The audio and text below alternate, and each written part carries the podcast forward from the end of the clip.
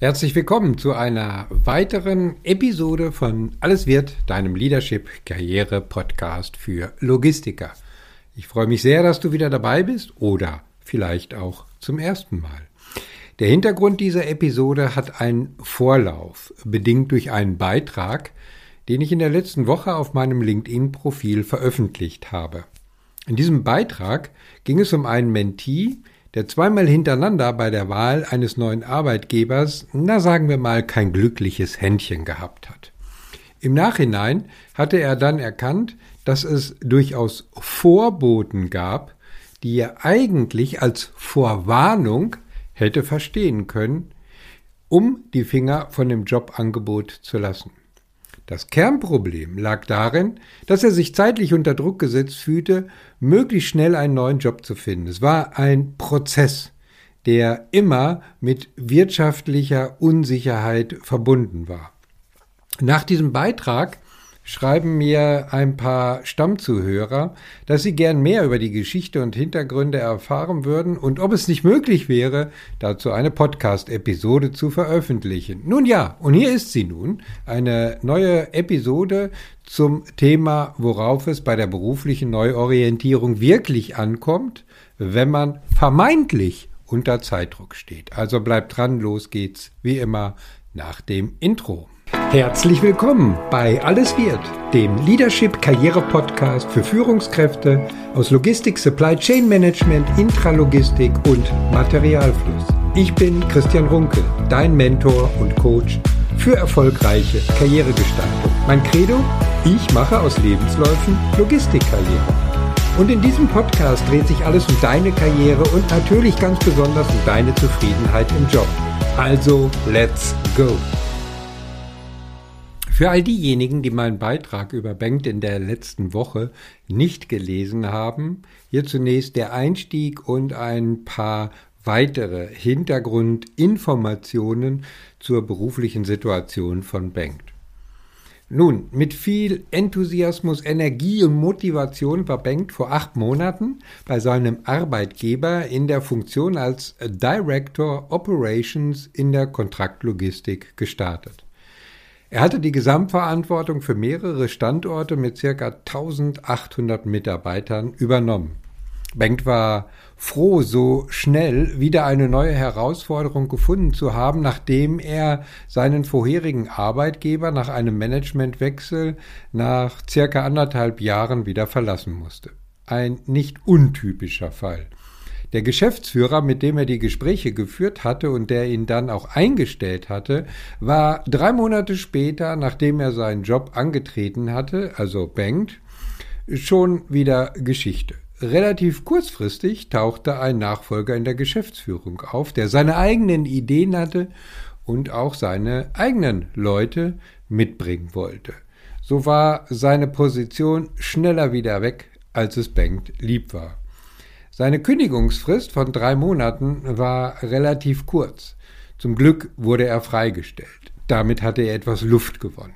Eine Abfindung, die ihn erst einmal über die Runden bringen würde, gab es natürlich nicht in der notwendigen Größenordnung. Er stürzte sich gleich auf die zahlreichen Jobportale, Lebenslauf nochmal überarbeiten, obwohl es ja noch gar nicht so lange her war, und äh, er merkte dann, naja, so richtig war da bei den Jobangeboten nichts dabei, was ihn wirklich ansprach. Aber sollte er machen. Er hatte eine Familie, zwei noch junge Kinder, und sie waren gerade in ein Haus eingezogen, das es natürlich zu bezahlen galt. Diese Situation sorgte für schlaflose Nächte und weitere Unsicherheit. Der innere Druck nahm von Woche zu Woche für Bengt einfach zu. Ein ehemaliger Arbeitskollege machte ihn dann auf eine Vakanz bei einem Logistikunternehmen aufmerksam und stellte die Verbindung zum Management her. Obwohl Bengt sich nicht ganz sicher war, ob das wirklich der richtige Job zur richtigen Zeit für ihn ist und er sich eher in den Gesprächen überredet als überzeugt fühlte, gab er dem inneren Druck nach. Auch wenn er noch eine Reihe von Fragen hatte, diese wurden zwar irgendwie beantwortet, aber er hatte auf der anderen Seite irgendwie auch ein komisches Bauchgefühl, wie er später sagte, was diese Antworten anbetraf.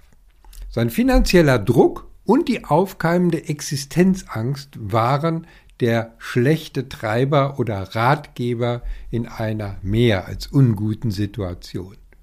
Bereits nach ein paar Wochen beim neuen Arbeitgeber stellte sich dann heraus, dass die operativen Probleme in den Standorten gravierender waren als bei den Vorstellungsgesprächen dargestellt. Das waren genau die Punkte, auf die Bank zuvor keine richtig zufriedenstellende Antwort bekommen hatte. Zwei Ant Standorte schrieben satte rote Zahlen. Beim größten Standort gab es gravierende qualitative Probleme, die dazu führten, dass der Kunde kurz vor dem Absprung stand. Bengt hatte jetzt den Eindruck, dass man ihm ganz bewusst einige Sachverhalte verschwiegen hatte. Zudem stellte sich heraus, dass bereits zwei Vorgänger, wenn auch in einer anderen Organisationsform, das Unternehmen zuvor schon kurzfristig verlassen hatten. Das schien ein Job mit einem heißen Stuhl zu sein. Jetzt war Bengt an dem Punkt angekommen, wo er sich darüber ärgerte, dass er nicht genau und detailliert genug recherchiert hatte und in den Gesprächen nachgefragt hatte, was ihn wirklich bewegte oder ihm nicht klar war. Das ungute Bauchgefühl hatte er, wie schon erwähnt, damals schon. Er konnte es aber nicht richtig konkretisieren. Ein typisches Beispiel, das immer wieder vorkommt. Aber wie kann man eine solche Situation verhindern? Die Grundregel lautet, nicht hektisch dem nächsten Job hinterherrennen. Die Gefahr einer nutzlosen Berufsphase mit wachsender Enttäuschung ist dafür einfach zu groß. Es geht darum, sorgfältig bei der Auswahl möglicher Arbeitgeber vorzugehen. Ich weiß, der eine oder andere wird jetzt vielleicht sagen, ja, das hört sich zwar gut an, alles Theorie, aber was will man denn machen, wenn man kurz vor der Arbeitslosigkeit steht? So hart sind die Fakten und eventuell seine Rechnungen nur mit Mühe und Not bezahlen kann. Ja, das verstehe ich durchaus. Typisches Mindset-Problem. Aber sind wir doch mal ehrlich. Das Risiko, mit mehreren kurzfristigen Positionen zum erklärungsbedürftigen Produkt am Markt zu werden, ist langfristig wesentlich gravierender und einschneidender, was die zukünftigen Karrierechancen anbetrifft, als ein paar Monate überbrücken zu müssen. Und da sind wir auch schon bei einem wesentlichen Punkt, der sozusagen ganz am Anfang meiner Tipps steht, um solche unangenehmen Situationen erst gar nicht aufkommen zu lassen. Gehen wir mal der Reihe nach durch, was du zukünftig beachten solltest. Mein Tipp Nummer eins: Beuge vor. Dein Ziel muss es sein, nicht erst bei einem notwendigen nächsten Wechsel aktiv am Arbeitsmarkt zu werden, sondern permanenter Bestandteil zu werden eines verdeckten Stellenmarktes. Noch einmal, nicht erst aktiv werden, wenn es brennt, sondern permanent am verdeckten Stellenmarkt präsent sein. Das bedeutet für dich, laufend präsent und sichtbar zu werden. LinkedIn bietet dir dazu alle Möglichkeiten, dein Netzwerk nicht nur zu pflegen, sondern auch permanent mit interessanten Personen und Entscheidungsträgern zu erweitern. Mit Beiträgen erreichst du die Königsdisziplin der Sichtbarkeit und eine Expertisenwahrnehmung. Das verkürzt den Zugang zu beruflichen Chancen enorm, auch wenn es mal zeitlich enger wird. Tipp Nummer zwei. Berücksichtige einen möglichen Fail. Selbst wenn man alle Aspekte zur gesunden Planung und Vorbereitung auf den nächsten Arbeits- oder Arbeitgeberwechsel berücksichtigt, kann es immer noch zu einem Problem kommen. Dies sollte aber nur ein Problem sein, deren Entstehen du selbst nicht beeinflussen kannst und was nicht vorhersehbar war. Das sind im weitesten Sinne Veränderungen bei den wirtschaftlichen Rahmenbedingungen. Eigentümerwechsel oder Änderungen im Management, wie Bengt es erlebt hat. Was kann man tun? Entwickle eine Exit-Strategie und lebe mit der. Plane immer eine Exit-Strategie unter Berücksichtigung der Kündigungsfrist in deinem Arbeitsvertrag.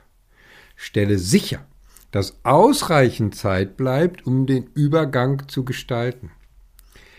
Wer den ersten Tipp, also den Tipp Beuge vor, konsequent verfolgt hat, wird diesen Plan wesentlich entspannter angehen können.